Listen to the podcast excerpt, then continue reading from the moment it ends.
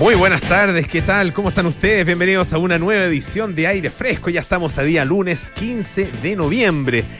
Y estamos aquí en el 89.7 en Santiago, en Radio Duna, evidentemente, 104.1 en Valparaíso, 90.1 en Concepción, 99.7 en Puerto Montt.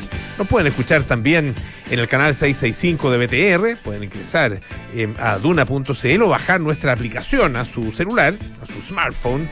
Nuestra aplicación se llama Radio Duna, así tal cual. Y bueno, gracias a eso pueden escuchar nuestra radio en el lugar donde se encuentren. Y en el caso de Duna.cl, además están nuestros podcasts, lo mismo que en Apple Podcast, Spotify y las principales plataformas de podcast. Hoy es eh, día lunes, Así que tenemos nuestra sección Ruta Silvestre. Vamos a estar conversando con el director regional de CONAF de los Lagos, Jorge Aichele. Eh, tenemos una conversación bien interesante con él acerca de la instalación de cámaras en eh, distintos parques nacionales de esa, de esa región para monitorear la fauna nativa. Ah, y esto permite, por supuesto, obtener información acerca de la presencia, la existencia y también las interacciones de eh, las distintas especies en estas áreas protegidas. Y además, tenemos un eh, tremendo invitado. Eh, vamos a estar en contacto eh, con el periodista y escritor argentino Martín Caparrós, ah, destacadísimo escritor trasandino. tiene bueno, una serie de, libros, de, publicaciones que tal vez ustedes conocen como Valfierno, por ejemplo, ah, Un día en la vida de Dios, a quien corresponda, Los Living, La Crónica, El Hambre, una de las más recientes, una de las obras más recientes, y ahora está presentando Ñamérica, así tal cual, con ñ, Ñamérica. Una crónica, una profunda crónica que eh, presenta la visión, es muy interesante porque es una visión desde, desde la calle, desde, la, desde el reporteo, digamos, del periodista, pero también desde una mirada mucho más de mm, mucho más alejada, eh, tal vez en la que le ayuda su, su eh, presencia en España en estos momentos, él está viviendo allá en, eh, en España y claro, eso probablemente le da también una perspectiva para poder eh, mirar nuestro continente ah, de, una, de una manera más global. Una interesantísima obra la que está presentando entonces Martín Caparrós, quien además estuvo presente ayer en el marco de Puerto de Ideas, en eh, una conversación con la periodista Paula Codú. Así que bueno, vamos a mm, conversar con Martín Caparrós nosotros también aquí en Aire Fresco. Y partimos con la actualidad. Hay debate presidencial hoy día a las 8, un poquito rato más, un- dos horas más. Ah, ¿Estarán nerviosos los candidatos? ¿Qué dices tú, José Soto? ¿Qué Yo? ¿Cómo estás, Polo? Todo bien, gracias. Oye, yo creo que están nerviosos porque se- si uno toma en cuenta las últimas elecciones, las primarias, por ejemplo, eh, presidenciales, el- el- los debates han sido cruciales. Son, Y han dado, vuelta la, razón, han dado claro. vuelta la tortilla completamente. Claro que sí. Entonces, al parecer la gente está consumiendo debate, está viéndolo, está escuchándolo, está leyéndolo. Entonces, eh, es un momento importante para los indecisos sobre todo. Claro, yo creo que lo conversamos hace algunos días eh, acerca de la eh, del riesgo que significaba un debate a, a menos de una semana de la elección. Quedan seis días solamente. No queda nada.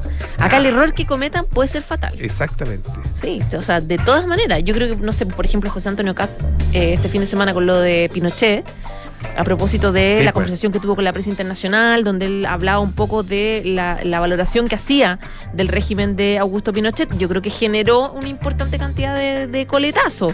Eh, to- todo cuenta, por ejemplo, no sé, yo pensaba en eh, Mañalich, que te acuerdas que también dio anoche una entrevista en Tolerancia Cero, el candidato a senador por la Mm. región metropolitana, que dijo que eh, Boric era un mal candidato, que no sabe de número, y dice, y tuvo la suerte de tener COVID porque pudo quedarse ahí encerrado. Error garrafal, creo Sí, yo, pues. porque significó que lo destrozaran harto en redes sociales. Sí, Entonces, son días cruciales, Cruciales. cruciales, y este debate es súper importante también, pa, especialmente para los indecisos. Ya, elegir. Es el último, sí, es el último debate también, de cara a las elecciones de este domingo. ¿Elegir tu voto ya o no? ¿Decidiste? Me encanta Eh. preguntarte. ¿Qué, qué, qué- qué dice de uno el no tener eh, por quién votar? Eso que- me pregunto. puede ser que ¿qué- ninguno ha estado a la altura, ¿Qué tipo de persona es uno al no tener por quién votar en una elección con siete candidatos? porque ya indeciso no Eso eres, es lo que yo ¿no? me estoy preguntando. Eh, Indeciso no eres ya, porque ya tienes un voto que es que no te gusta ninguno, por ejemplo, Ah. ¿o no? O, o para ti este debate, por Es ejemplo, buena, es, es- importante. es buena esa mirada. Eh, claro, porque no es que esté indeciso entre, entre un helado de chocolate y uno de Claro, vainilla. claro. no. Eh, estoy indeciso efectivamente porque no me gusta ni el de chocolate ni el de vainilla. ¿No te gustaron? Claro, eso, es una decisión ya. Es, es- es una, es una postura, es Claro. una. Claro, bueno, eso me ubica en algún lado. Pero me ubica en- probablemente en un lado en el que no estoy solo, por lo que yo he conversado con mucha gente. Que hay hay Oye, muchos también que no, que no les gusta Sí, pues. ningún candidato. eh, te iba a decir algo, pero ya se me olvidó, así que dale nomás. ¿Le doy? Sí, por Ya. favor, porque hay otra noticia. Hay otra noticia. Vamos a comentar mañana el debate. mañana vamos a hablar del y las debate, ¿eh? repercusiones. Reacción y, todo, y si claro. se mataron o no se mataron. Parece que se van a tratar Sí. bien, yo creo. Da- tengo la sensación de que se Sí, van a no, yo tratar- creo que van a jugar a la. Van a jugar como Al jugó, buenismo. como jugó Bolivia cuando vino la última vez acá a Chile. Así, ¿Ya? pero cuidando, cuidando el empate. Todo, pero con algodones. Sí, pues no, para que no te vayan a meter un gol. Y no, y menos hacerte un autogol. No, no. Autogol es lo peor. Sí. Chile bueno para el autogol, así que debería tener un buen arquero. Todos han tenido el suyo. Sí, pues todo anterior, de todas maneras. Ya, lo que sí vamos a hablar hoy día es de los cambios en el plan Frontera Protegida a propósito del COVID-19. Hoy día la autoridad sanitaria, el ministro de Salud anunció que desde el 1 de diciembre se van a eliminar las restricciones para salir del país y que se abrirán nuevos pasos fronterizos también, que era algo que en muchos sectores estaban pidiendo. De esta forma se abren tres nuevos pasos fronterizos para entrar por Chile que son terrestres, que son eh, al ingreso al país se podrá realizar por los siguientes pasos, Santiago, Iquique, Antofagasta y Punta Arenas. Y terrestres, esos son los aéreos. Y terrestres, Chacayuta, Colchane y Pino Achado. Eh, además se informó que... eh, desde el 1 de enero, próximo 1 de enero, se abren otros tres pasos fronterizos, que es Lo Libertadores, Cardenal Zamoré y Río Don Guillermo. Eso es en materia de restricción. Ahí me de- pillaste, ¿dónde queda no eso? sé dónde queda Río Don Guillermo, pero Sí. podemos Sí, sí, ahí vamos a ver.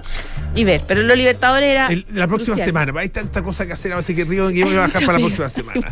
Entre el debate, el Hoy partido, las demasiado. elecciones, no, no, no, es mucha, mucha carga. Pero No, sí, que sí, diga por exactamente, la cabeza está que explota. Alguien que nos diga por Twitter, si es que sabe dónde queda el, el- el- paso Río Don o mándenos un WhatsApp. Un WhatsAppito, sí. 569 48 64 1237. Eso, perfecto, ya. Mientras tanto. No, a mandar un WhatsApp a ese teléfono porque no sé si existe de partida, así que.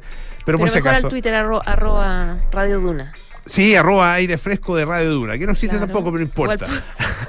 Arroba, arroba, arroba Soto María José, que el mío también. Ah, ya, Y ese- aclárenme. eso, eso. Claro, ya. O al tuyo también. También tienes Twitter. po, No, pero pero no lo uso, gusta, así no que te no, gusta no, mucho no, Twitter. me carga. Ya, te cargas. Igual soy medio adicto, pero a, a mirarlo, tal vez a co- mirarlo. A, a copuchar, es que siempre hay algo. po. Siempre, Sí, especialmente ahora en época de elección. Pero uno comete el error de meterse a los a, los, a las tendencias. Porque mientras, yo estoy- sigo prácticamente puros medios de comunicación, algunos, eh, qué sé instituciones, no sé, transporte y forma, cosas así. ¿Ya? Eh, porque básicamente no me interesa lo que opina la gente. Básicamente. ¿Quieres información? Y ¿Te Como a la gente probablemente no interesa lo que yo opine, así que estamos, a- estamos empatados. Claro. Eh, pero. A mí me interesa lo que el, tú el punto es eh, que uno se tienta cuando ve las tendencias. Dice, ah, ahí aparece el apareció fulano. ¿Qué estarán? Mañalich, por ejemplo. ¿Qué estarán diciendo? Pero bueno, ya. Lo importante es lo que tú estás diciendo. Ya, quiero contar entonces que eh, además de que se abrieron pasos fronterizos terrestres y aéreos, eh, hay cambios también, menos, menos restricciones para los que salgan del país, para los que salgamos eventualmente del país. Personas que pueden ingresar a Chile por pasos fronterizos habilitados a partir del 1 de diciembre. Todos los chilenos y extranjeros residentes, todos los extranjeros no residentes con sus vacunas validadas previamente por el Ministerio de Salud, todos los extranjeros no residentes que cumplan algún requisito del decreto del Ministerio del Interior, todas las niñas y niños menores de 6 años sin importar su nacionalidad o estado de vacunación. Y para poder ingresar a Chile a partir del 1 de diciembre solamente PCR negativo, tomado en el país de origen con 72 horas antes de abordar y declaración jurada. Es decir, ya no se necesita ese PCR eh, porque si tienes tu, tu vacunación, tu tercera dosis, digamos, ¿Y qué pasa con el, eh, el- el- la homologación del, eh, de la se vacuna? mantiene, se, ah, eso mantiene igual. La que es uno de los Sí, temas lo- más eh, complejos. Es que ese es el tema Mm. yo creo que, que- que las agrupaciones de, de turismo van a reclamar, porque se mantiene hasta ahora Mm. igual. O, o por lo menos el proceso, a no ser que anuncien que se agiliza el proceso de homologación, porque lo que reclaman ellos es que se demora mucho el, sistema nacional en homologar las vacunas extranjeras con, con, la, con, la, con las nacionales. Pero claro, ya no necesitas quedarte en el aeropuerto, hacerte un PCR, irte a la cuarentena hasta que salga positivo, hasta que salga negativo, ya no necesitas eso. Con tu PRS, con tu eh, PCR negativo desde el país de origen, ya puedes entrar eh, con tranquilidad. Para extranjeros no residentes, PCR negativo tomado en el país de origen, 72 horas antes de abordar. Además, el típico seguro médico de 30 mil dólares que cubre enfermedades asociadas al COVID y la validación de tus vacunas, es decir, que esté homologado el proceso de vacuna. Perfecto.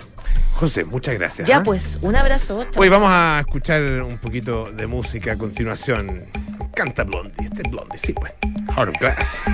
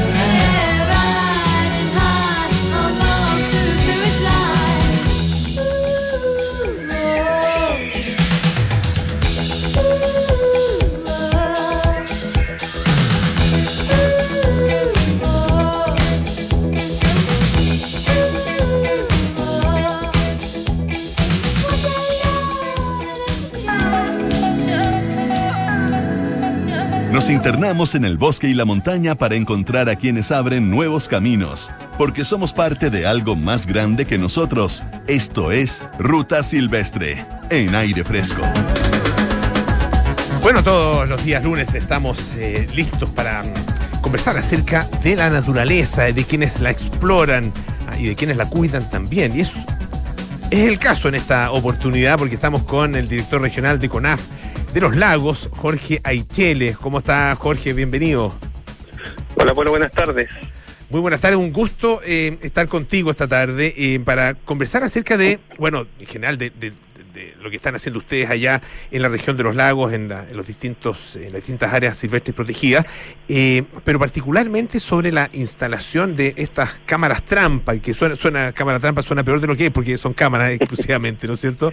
Y que eh, tienen como objetivo el registro, el monitoreo y por supuesto favorecer la conservación de, eh, de las especies de fauna nativa en la zona. Cuéntanos acerca de, primero, cuáles son eh, estas áreas eh, y qué es lo que están haciendo ustedes allá.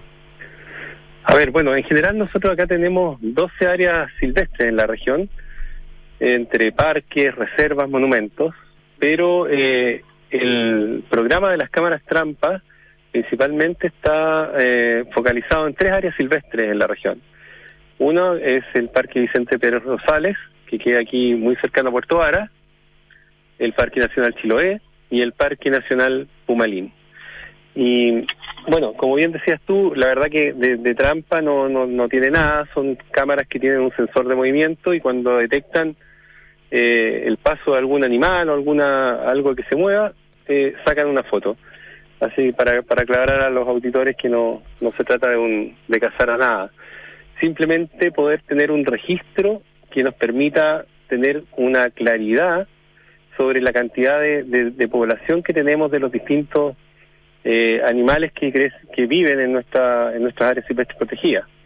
Así que eso es en, en, en, en el fondo, digamos, lo que se persigue y en términos muy simples, eh, lo que se persigue con este programa.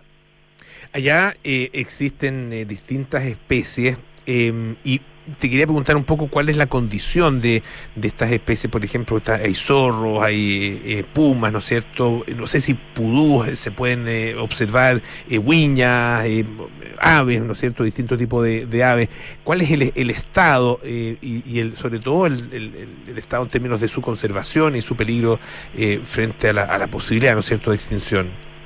Exacto. Mira, en general, este programa, ahora ahora, ahora último, la, verdad que lo que hemos estado haciendo eh, ha sido poner un nuevo monitoreo con un, sistema estandarizado que partió el año 2017 y en que se han instalado mayor cantidad de, de, de estas cámaras trampas. Pero este monitoreo parte en la reserva eh, Futalelfú con la, el registro de los huemules. Y esa es una especie que tenemos en, en, en- en un estado de, de- peligro eh, y que, que existe acá en nuestros parques nacionales. También tú mencionabas el pudú, el zorro chilote, eh, diferentes mamíferos que están en el bosque que en la verdad que muchos de ellos tienen una condición de peligro, pero que eh, gracias a este sistema estamos pudiendo inferir en cuáles son las poblaciones y un poco en los hábitos que estos que estos mamíferos tienen. ¿Cómo, cómo es el, el trabajo? eh, bueno, obviamente que está la instalación, ¿no es cierto?, de, la, de las cámaras. eh, me imagino que ustedes tienen eh, claro eh, dó- dónde son eh, los eventuales eh, pasadizos, ¿no es cierto?, de, lo- de los distintos animales, eh, por dónde por dónde podrían aparecer. Pero ¿cómo, cómo se trabaja con posterioridad a eso? ¿En, en qué consiste esa pega? ¿Y quiénes la realizan, además? A ver, mira, esta es una, una pega que hacen los, una de las pegas que hacen los guardaparques, que son quienes están en terreno y que, quienes están en las áreas silvestres protegidas, y ellos son los encargados, junto al equipo de conservación, de la instalación de las cámaras trampas. ¿Cómo lo hacemos? Eh, se hace una, una grilla sobre el terreno, eh, donde se instalan, eh, se hace una, una malla de uno por un kilómetro, y ahí aleatoriamente elegimos una cierta cantidad de puntos donde van a ir estas cámaras trampas. Estas cámaras trampas se instalan y permanecen en el lugar durante 30 días y posteriormente a ello se vuelven a cambiar dentro de esta misma grilla y permanecen durante eh, 30 días más en, en estos nuevos puntos. Ahora, los datos que obtenemos de las cámaras trampas son analizados por los técnicos y ellos van viendo cuántos fueron las veces que se, se avistó eh, un animal, si es el mismo, si se trata de una familia, y eso es un poco lo que, lo que se va infiriendo, y de acuerdo a eso podemos estimar el número de animales o la población que podría haber en un cierto lugar. Estamos conversando, les recuerdo, con el director regional de CONAF Los Lagos, Jorge Aichele, y nos contaba Jorge que eh, estas cámaras se van a instalar o se están instalando en el Parque Nacional Chiloé, Vicente Pérez Rosales y Pumalín, ¿no es cierto? Douglas Tompkins. Eh, por, es. por qué eligieron eso, esos parques? ¿Qué características tienen que eh, los hace, digamos, eh, necesario eh, darles esta prioridad? A ver, mira, más que nada la distribución, porque tenemos el, el Parque Nacional Vicente Pérez Rosales que está acá en, la provincia de Yanquihue, tenemos el Parque Nacional Chiloé que se encuentra en la isla y que tenemos ahí otra otro, otra condición del sitio que es totalmente distinto y el Parque Pumalín que se encuentra en la provincia de Palena con otro tipo de condición. Entonces la idea es poder ir viendo, de acuerdo a las distintas lo- localidades, cuáles son los eh, animales que se repiten con mayor frecuencia en los distintos eh, hábitats. ¿Ya?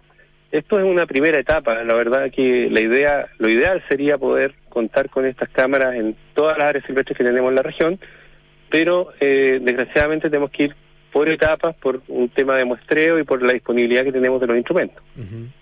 Claro, y me imagino que también oh, el análisis posterior eh, requiere eh, recursos, ¿no es cierto? En este caso, recursos humanos, técnicos, ah, que, que hace que se, pueda avanzar de a poco. Eh, en, ese sentido, eh, bueno, ustedes forman est- estos parques, forman parte de, no sé si, si los tres, ah, por lo menos sé que Puma- Pumalín sí, y me parece que Vicente, no sé si Vicente Pérez Rosales o, o parte esto eh, en Alerce Andino, que es la ruta de los parques de la Patagonia.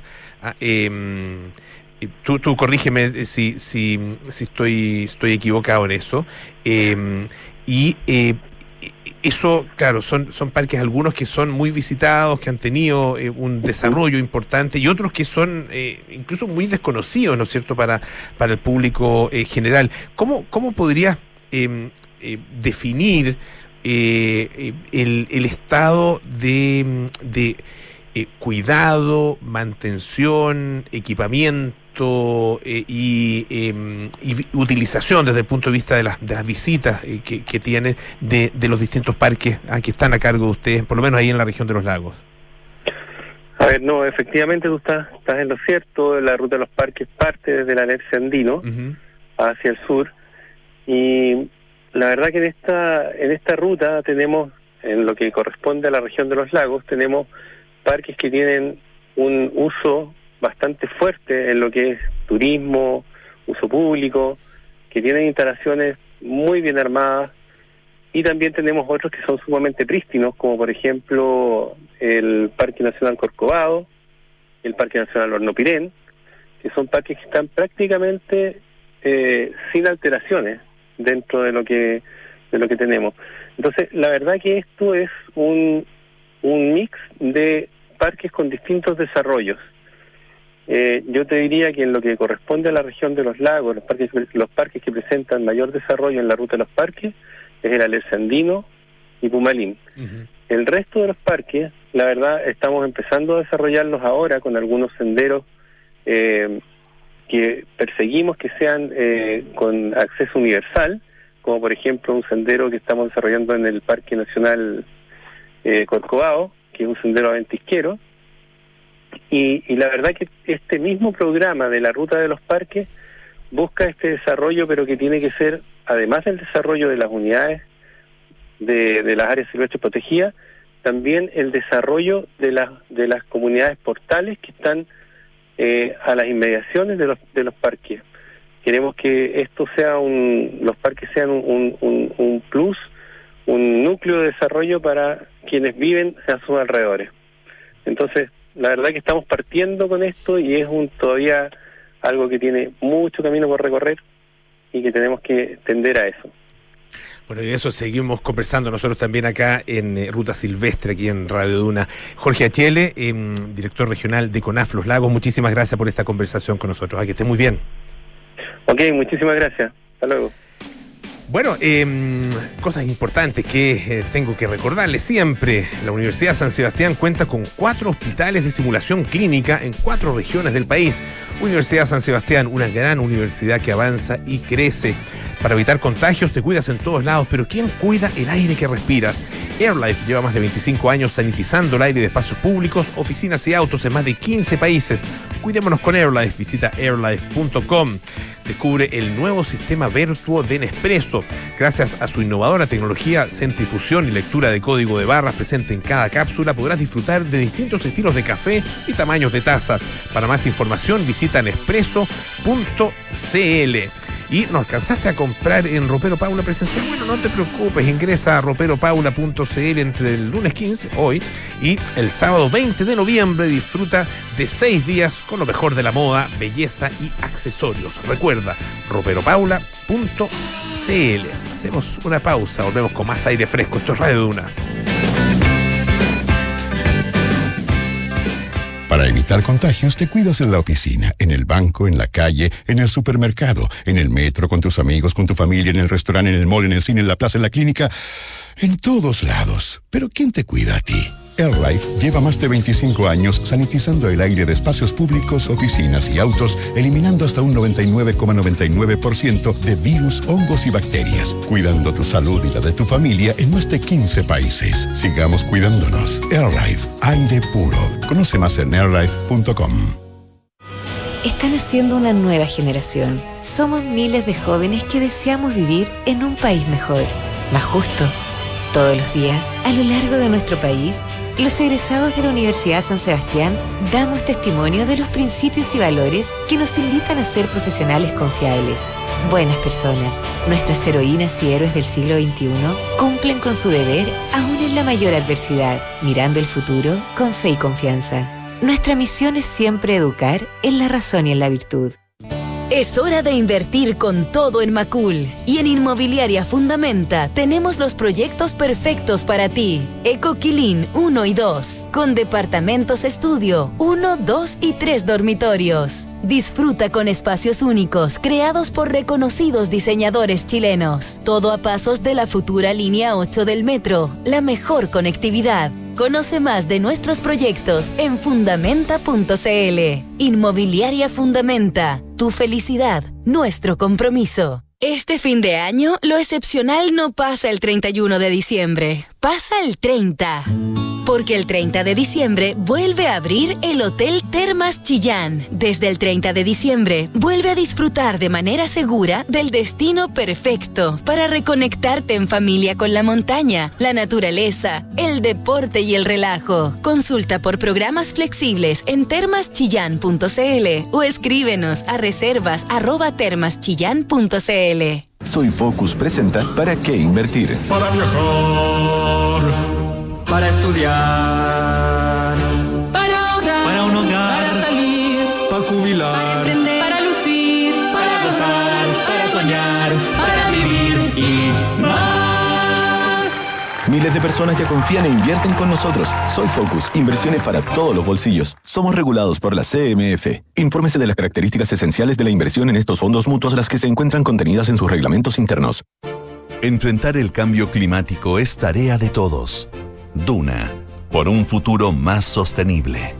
Las inversiones sostenibles han llegado para quedarse, al punto de que es vital para los beneficios de cualquier compañía cumplir con una serie de parámetros sostenibles a la hora de invertir. Estos son los llamados criterios ESG, que responden a estándares ambientales, sociales y de gobierno corporativo. El ranking global de Standard Poor's, que evalúa a 96 empresas en todo el mundo, acaba de posicionar en el cuarto lugar a Acciona Energía, con 86 puntos sobre un total de 100 en sostenibilidad, de acuerdo a los criterios de evaluación ESG de la compañía.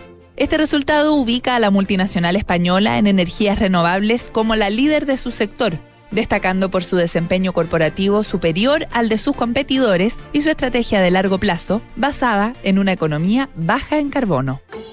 Acciona, especialista en el desarrollo de infraestructuras y energías renovables. Por un Chile en paz y en libertad, atrévete con el Frente Social Cristiano. Soy José Antonio Cast y este 21 de noviembre los invito a votar en la región metropolitana por el profesor Álvaro Pessoa. Necesitamos a Álvaro en el Senado para poder llevar todas nuestras propuestas a la realidad y así, entre todos, levantar y recuperar Chile. Este 21 de noviembre, atrévete y vota José Antonio Cast, presidente, y Álvaro Pessoa, senador, AP41. Hola, soy el diputado Francisco Undurraga y voy a la reelección para defender tu libertad, tu libertad de emprender, tu libertad de hacer familia y tu libertad de educar a tus hijos donde tú estimes conveniente. No da lo mismo por quién votar. En el próximo Congreso nos jugamos el futuro de Chile. Elige libertad para un camino de progreso y paz. Por ti al 100%. En las Condes Vitacura, La Reina, Peñalolén y Lobernechea, este 21 de noviembre, para ganar, Vota Francisco Undurraga. Atrévete Chile, atrévete con el Frente Social Cristiano. Soy José Antonio Cast y es fundamental que renovemos nuestro Congreso para así poder recuperar nuestro país y devolverle la esperanza a todos los chilenos. Debemos atrevernos y votar por los senadores y diputados de la lista del Frente Social Cristiano. Ciudadanos atrevidos y comprometidos con hacer de Chile un gran país. Este 21 de noviembre, atrévete y vota por los integrantes de la lista del Frente Social Cristiano. Atrévete a marcar, José Antonio Cast. Hola, Buenos días, vengo de Verisur a instalar la alarma. gracias por venir tan rápido. Necesitamos instalarla hoy urgentemente. No se preocupe, hoy mismo queda instalada. ¿Ha sufrido algún robo? No, pero han entrado a robar en el sector y queremos estar más tranquilos. Protege lo que más quieres con la alarma Cero Visión, capaz de actuar antes de que lleguen las fuerzas de seguridad. Calcula online en verisur.cl o llama al 600-385-0003. Votar no es solo marcar un papel, es hacer de tu opinión una realidad. Votar es hacer valer la democracia, porque al participar en estas elecciones, estarás decidiendo por tu futuro, el de tu familia, tus amigos y el de todo Chile. Ya sea tu primera o tu décima elección, cada voto es igual de importante, porque al tener más puntos de vista, crearemos un mejor país. Es por esto que tu participación el día 21 de noviembre es fundamental. Infórmate más en cervel.cl, llamando al 600-6166 o en todas nuestras redes sociales verificadas. Elige el país que quieres. Cervel. Estás en aire fresco con Polo Ramírez.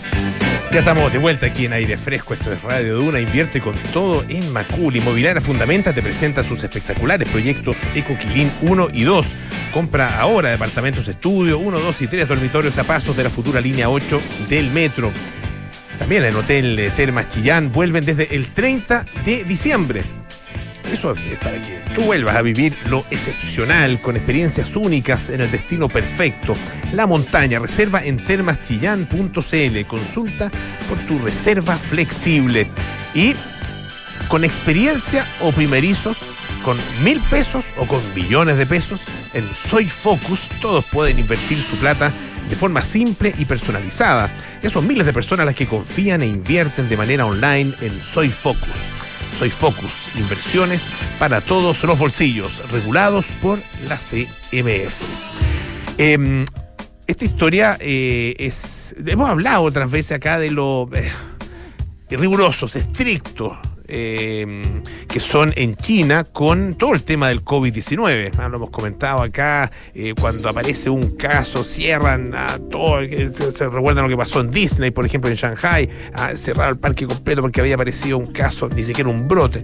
Eh, y así pasa en algunas ciudades, dos, tres casos, ah, todos en cuarentena. Bueno, fíjense que eh, esto ocurrió en, eh, en Shangrao, en la, la provincia de Jiangxi. No sé por qué uno dice todo eso, porque la verdad que la gente, y, ni- y yo tampoco publico, ah, eh, no, bueno, pero da lo mismo. El punto es que había una persona eh, que publicó, y hay una persona que publicó que su perro, mientras él estaba en cuarentena, fue golpeado hasta la muerte por funcionarios sanitarios dentro de su departamento mientras estaba en cuarentena en un hotel que no permitía animales. Una historia eh, terrible, de la cual les voy a, les puedo entregar más detalles después porque ya estamos en contacto con eh, nuestro invitado de esta tarde. Tenemos el eh, gusto de recibir aquí en eh, Aire Fresco a un hombre que es periodista, escritor, que ha trabajado en distintos diarios, ha sido director de revistas, ha trabajado en radio, en televisión, ha traducido libros, em, bueno, ha recibido todos los premios posibles eh, para un eh, eh, periodista y escritor eh, latinoamericano, em, entre otros libros. em, ha publicado Valfierno, Un día en la vida de Dios, A quien corresponda, El hambre recientemente, y está presentando ahora Ñamérica, así, tal cual, Ñamérica con ñ, ah, que es una visión profunda de un cronista que mira este continente, este continente de 400 millones de habitantes, eh, unidos entre otras cosas, y sobre todo por un mismo idioma. Martín Caparrós está esta tarde aquí en Aire Fresco. ¿Cómo estás, Martín? Gusto saludarte. Gracias, Polo, igualmente. Eh, un día, bueno, bien especial eh, para, para los argentinos y bien especial también para eh, conversar con un periodista argentino. ¿Cómo, cómo lees el, el resultado electoral en tu país? Bueno, tiene muchas lecturas y lo curioso es que cada uno de los bandos se arroga la victoria, cosa difícil de sostener porque las- los números son los números, son los números. Pero así están, así está la Argentina también. Lo que pasa es que como hubo esta cosa rara que se hace en la Argentina, que son la- las primarias abiertas obligatorias, que son como una gran encuesta, eh, y esto y ahora los números del gobierno que fueron que fue derrotado en estas elecciones son mejores que los que tuvo en esas primarias abiertas hace dos meses, entonces se jactan de que no perdieron tanto, pero perdieron, está claro, y, e incluso eh, perdieron el control del Senado, que es algo muy eh, curioso y significativo porque es la primera vez desde el retorno de la democracia en 1983 que el peronismo no controla el Senado y peor aún si se tiene en cuenta que la que dirige el Senado por su cargo es la vicepresidenta Cristina Fernández de Kirchner. Claro, en, un país donde el peronismo es, eh, lo, lo es, lo es casi todo, eh, y donde incluso cuando no es gobierno tiene una incidencia tremenda en, la, en las políticas públicas. Sí, el peronismo, una de sus grandes, eh, qué sé yo, iba a decir méritos, pero no me termina de salir la palabra, eh, es que consiguió convencer a una gran mayoría de los argentinos de que es el único capaz de gobernar la Argentina, eh, de que el poder solo lo puede ejercer el peronismo para que funcione. Y yo creo que eso es lo que se está empezando a disolver. Después de solo 75 años somos rápidos para los mandados. Vamos a Aña América, les recuerdo, estamos conversando con el periodista y escritor Martín Caparrós. ¿Por qué Aña América? Partamos por eso.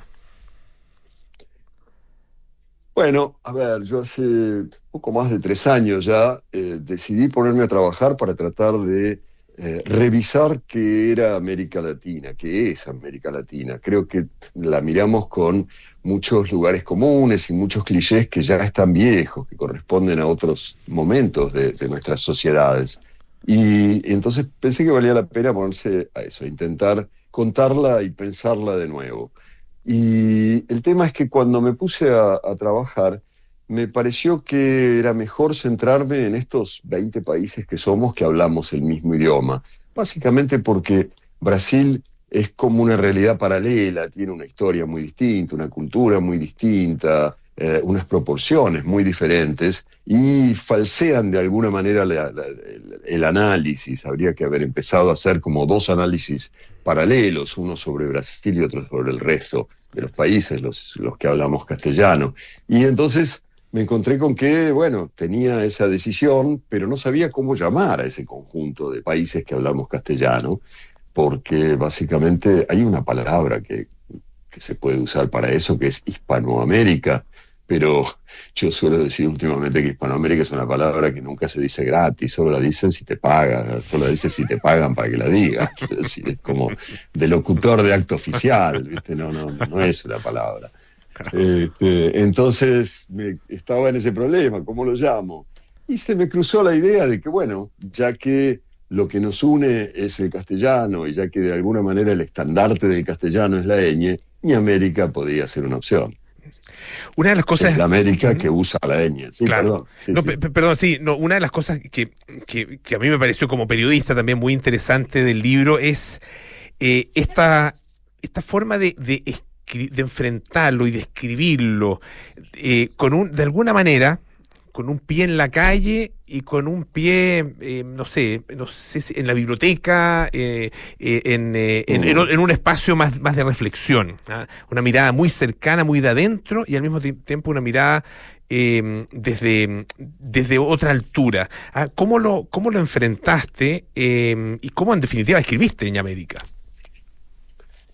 Sí, me, gusta que digas eso porque ese es un poco mi intento, o sea, combinar, por llamarlos de alguna manera, la crónica y el ensayo. Yo suelo decir que hago un ensayo que cuenta o una crónica que piensa, mezclar esas dos formas de mirar el mundo, ¿no? Que por un lado contar y contar y contar y por otro lado tratar de analizar todo lo posible. Entonces, en este caso, lo, una de las primeras cosas con las que me enfrenté, digamos, es que eh, aunque en muchos aspectos seguimos pensando en América Latina como un continente sobre todo rural, sobre todo desde Europa y demás, se lo sigue imaginando como la naturaleza en todo su esplendor y todo eso. Lo cierto es que esto era cierto, esto era verdad hace 50 años o hasta hace 50 años, pero ahora somos el continente con mayor proporción de población urbana del mundo. O sea, no hay ningún otro lugar del mundo donde más eh, proporción de gente viva en las ciudades. Ciudades muy complicadas, difíciles, confusas y demás, pero bueno, ciudades al fin. Quiere decir, en los últimos 30 o 40 años, uno de cada tres ni americanos o latinoamericanos emigraron del campo hacia las ciudades y cambiaron mucho la estructura del, continente. Entonces, lo primero que se me ocurrió fue ir a visitar eh, y tratar de contar cómo son varias de esas grandes ciudades eh, eh, latinoamericanas. Entonces, ese es el aspecto más crónica, digamos, ir a las ciudades, tratar de contar cómo son, encontrar historias, personajes, rasgos que me permitan de algún modo definirlas. Y después el aspecto más ensayo es tratar de pensar a partir de todo ese largo periplo, eh, cuáles son los temas comunes, ¿no? Y, tratar de analizarlos, qué sé yo, desde la violencia y la desigualdad hasta el fútbol o el machismo, pasando por una cantidad de cosas en el medio.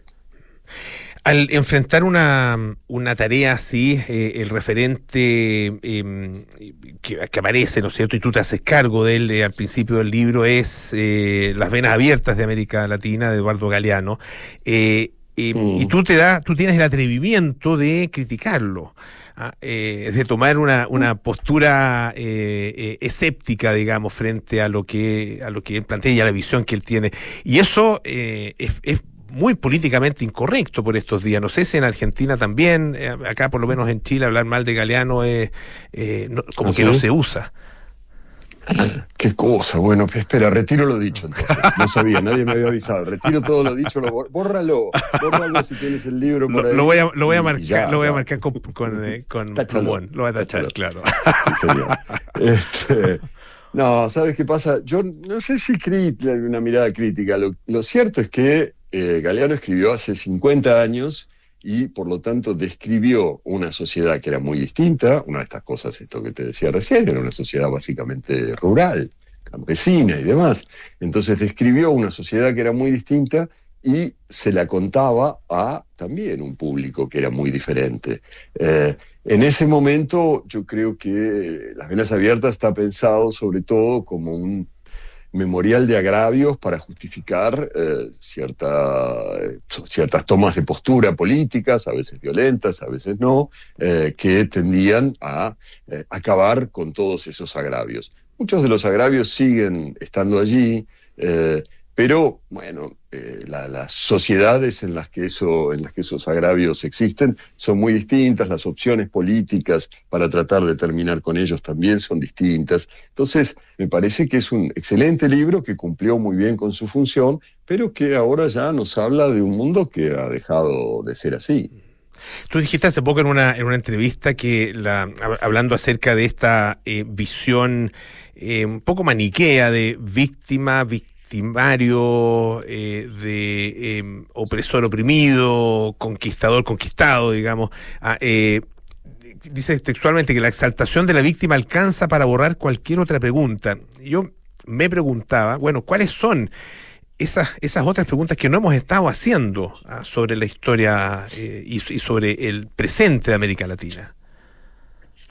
No, muchas y de todo tipo. Yo no sé en ese caso si no me refería eh, con, con más eh, precisión, digamos, al tema de que eh, eh, como, como los habitantes de, de América antes de la llegada de los españoles fueron en efecto víctimas de la invasión brutal de los españoles, lo que eh, eso hace es que olvidemos o no queramos recordar eh, lo brutales que eran también los estados precolombinos, digamos, los aztecas, los incas, etcétera, etcétera, que eran tremendamente crueles y por eso unos pocos, unos 500 este, españoles desarrapados pudieron vencer semejantes imperios, no porque fueran eh, muy valientes, ni porque anduvieran a caballo, ni porque tuvieran arcabuces, sino porque había miles y miles de otros pobladores precolombinos que se aliaron a ellos porque que no, se agarraban a cualquier clavo ardiendo con tal de eh, terminar con esa dictadura, por ejemplo, de los aztecas, donde literalmente se comían a niños crudos. Digo. Entonces, como efectivamente después esos pueblos fueron víctimas de la violencia española, preferimos pensar que eran maravillosos, pacíficos, armoniosos y divinos. Bueno, no, este, el hecho de ser víctima no hace, no, no significa, este, no blanquea eh, la historia, y así en muchos otros casos, me parece, pero ese es un ejemplo claro. Ahora, eh, estamos conversando, les recuerdo, con el periodista y escritor Martín Caparrosa a propósito de Ñamérica. Eh, lo interesante es que esa, esa figura, claro, eh, que puede surgir de, de ese tiempo histórico, pero de alguna manera, no sé, por lo menos mi impresión es que se sigue renovando ¿ah? Eh, y aparece ah, permanentemente. Hoy día eh, son otros, otros los victimarios y otras las víctimas, muy distintos. No sé, no sé qué apreciación tiene sobre, sobre la, esta em, eh, relación a- a- o, o- o exaltación actual, digamos, de la posición de víctima. No sé, me- a mí me irrita un poco este, la posición de víctima porque es eh, básicamente plañidera y pasiva, digamos, o tiende si acaso con, a, tiende si acaso a acabar con el, el ataque que te victimiza, pero no construye, no construye. Yo, a mí me interesa más pensar qué es lo que se puede construir, no cómo se puede acabar con eh, los ataques. Acabar con los ataques es una eh, eh, condición necesaria, pero no suficiente. Y en cambio, yo creo que cada vez más pensamos eso, las cosas en términos de víctimas a las que hay que socorrer para que no sigan siéndolo, en lugar de pensar en términos de cómo construimos una sociedad donde, donde nada de eso suceda y donde se puede, donde todos puedan vivir como merecen. Hay una frase en el libro que eh, eh, me recordó la, una eh, expresión, que de hecho es prácticamente la misma, que usó acá una diputada a propósito de, de, de la manera como en, en- en elecciones recientes se había dado vuelta, como decimos acá, se había dado vuelta la tortilla. Ah, y que es la frase eh, que tú dices en algún momento cuando hablas del continente violento, que el miedo cambió de bando. Ah, eh, ¿Dónde está ubicado hoy día el miedo ah, y por qué está ahí? Mm, Yo creo que el miedo ahora, curiosamente, se podría, yo seguramente se podría contestar de varias maneras a esa pregunta, pero la primera respuesta que se me ocurre es que ahora el miedo está en el futuro, y eso es algo muy inmovilizador, muy terrible. Quiero decir que, que no vemos el futuro como promesa, sino como amenaza, que no tenemos puestas ahí esperanzas, sino temores, ¿no? Como no sabemos cómo sería un futuro que quisiéramos construir y que nos eh, pareciera lo suficientemente deseable como para trabajar por él, entonces cuando pensamos en el futuro, todo lo que pensamos es en eso, en temores, en la amenaza, la amenaza ecológica, la amenaza demográfica, la amenaza política, la amenaza tecnológica, incluso con la inteligencia artificial y los robots y vaya a saber qué. El miedo está muy claramente puesto en el futuro, y eso es duro para la construcción y para, y para pensarnos este, hacia adelante. En, eh, a ver, ¿Cuál es el, un poco en, en- en ese mismo contexto eh, el, el valor que puede ofrecer eh, un, un- un periodista, el periodismo en, eh, en general? Ah, Mm. Porque de, al- de algu- de alguna manera, eh, frente a esa incertidumbre, eh, claro, no- probablemente no somos nosotros los llamados a dar, los periodistas, digamos, los llamados a dar las respuestas, pero sí eh, alguna, algún papel, alguna posición eh, y algún valor debe tener eh, todavía, creo yo, el, el oficio al que nos dedicamos, ¿no? Sí, yo, lo- yo creo que es, eh, más modesta mi, mi ambición con respecto al, al oficio al que nos dedicamos. Que a mí lo que me interesa es a ver si aprendemos a contar cómo son nuestras vidas. Este, me parece que el periodismo está demasiado dedicado a contar de algún modo lo extraordinario, ¿no? Este, ya sea eso, la, la- los tejes y manejes de los, eh, de los que se dedican a la política, o la violencia de los que se dedican a la violencia, o todo, digo, tenemos una idea que todavía dura de que noticia es lo extraordinario y que lo que tenemos que contar es eso. Y a mí me interesa mucho más eh, ver si se puede contar eso, cómo, vive, cómo vivimos, cómo viven millones de personas, qué nos pasa, qué pensamos, qué esperamos. Eh, tratar de contarnos y no de contar eh, lo- lo- a, a los otros, a esos pocos que nos enseñaron a considerar noticia. No sé si eso sirve para algo, no sé si eso construye algo, eh, pero a mí me interesa mucho más. Y también me interesa mucho más, eh, o mucho menos, encontrar lo oculto que tratar de hacer sentido con lo que se ve, ¿sabes? Este, hay como una eh, idea del periodista como buscador, investigador de cosas perdidas y qué sé yo. A mí me interesa mucho más eh, el periodista que trata, o la persona que trata de eh, mirar un poco más en serio y ver qué significa todo eso que sí se ve, que vemos todo el tiempo y sobre lo cual muchas veces no pensamos suficiente. Y frente a, esa, mm, a esa concepción del, oficio, eh, ¿ves em, eh, una, una oportunidad eh, real eh, para, para el desarrollo del periodismo? Estoy pensando un poco en el trabajo que eh, o ni siquiera trabajo, lo que pueden hacer eh, finalmente cualquier persona ah, que eh, tenga delante un computador, una conexión a internet y alguna red social donde expresarse o donde también a lo mejor eh, contar su propia vida. Sí, o la de, o la de, O la de otros, que, claro. que- que ande por ahí, ¿no? Por supuesto. A mí me interesa más cuando cuentan vidas de otros que cuando cuentan la propia, porque la propia uno siempre la cuenta con un sesgo un poco sospechoso. Pero, pero es cierto, es mucho más fácil ahora producir, digamos, canalizar periodismo que, no sé, cuando yo empecé hace más de 40 años o cuando sea.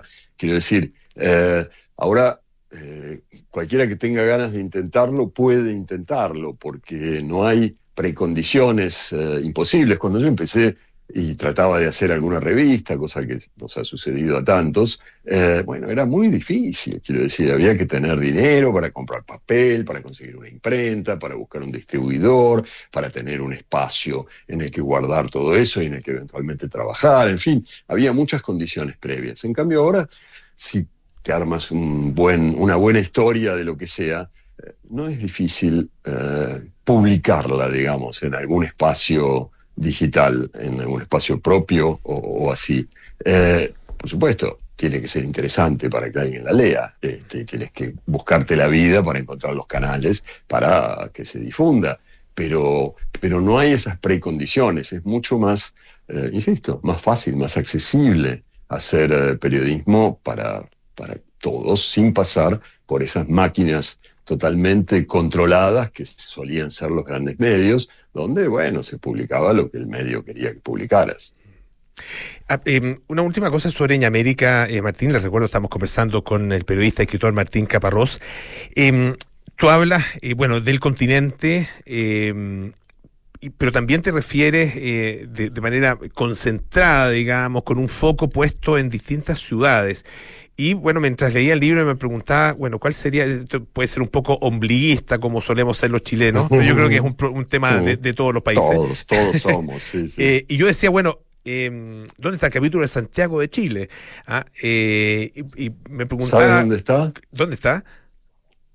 Está en una, en una PCR o en una vacuna este, Sinovac o en alguna cosa así, porque yo estaba el, el 15 de marzo de 2020, estaba en Buenos Aires, yo no vivo, yo vivo en Madrid, no en Buenos Aires, pero en ese momento estaba en Buenos Aires con un pasaje de avión para venir a Santiago el 18, creo, el 19 de marzo de 2020. Imagínate, este, me pasé todo el año siguiente esperando el momento en que esto se abriría y podría venir y completar con, con ese reportaje. Este, me faltaban dos cosas, una era Santiago y otra era una cosa más parcial en México. Me pasé un año esperando para poder hacerlos y finalmente no había manera, no se abría, no se podía venir, sobre todo aquí que estaba muy complicado y, y nada, y al final decidí ya dar por terminado el libro y si acaso estoy pensando en estos días que en la actualización que espero publicar dentro de cuatro o cinco años incluiré el capítulo de Santiago de Chile. ¿Y qué título va a llevar ese capítulo? ¿Lo tienes ya? Ah, no, no, no lo sé. Ahora mismo, si tuviera que hacer, pero por suerte no lo tengo que hacer ahora mismo. Ahora mismo, si tuviera que hacerlo ya, se me ocurre que le pondría este, Santiago la ciudad rayada, porque están todos obsesionados con, las raya- con, con lo rayado que está. eh, eh, no, han parado de decirme desde que llegué que está todo tan rayado y tan rayado. Y como además rayado en argentino, yo no sé acá, pero en argentino rayado es loco. Esto Este, también. Entonces tiene ese doble sentido interesante. Está bueno el título. Así que por ahora le pondría la ciudad rayada. Martín Caparrós, muchísimas gracias por estar esta tarde aquí en Radio Duna. Que esté muy bien. Un gusto. Al contrario, gracias a ustedes. Un abrazo. Bueno, ya nos vamos. Viene Cartas Notables con eh, Bárbara Espejo. Eh, hoy presentamos Beethoven se deja conmover, o Beethoven, como quieran llamarlo. Josefina Ríos y Matías del Río eh, vienen después eh, con Nada Personal. Trama a las 8 con Héctor Soto, Arturo Fontaine, Andrés Benítez. 2030, Sintonía Crónica Discografía con Bárbara Espejo, Rodrigo Santa María. Nosotros nos juntamos mañana a las 6 de la tarde para más aire fresco. Chao.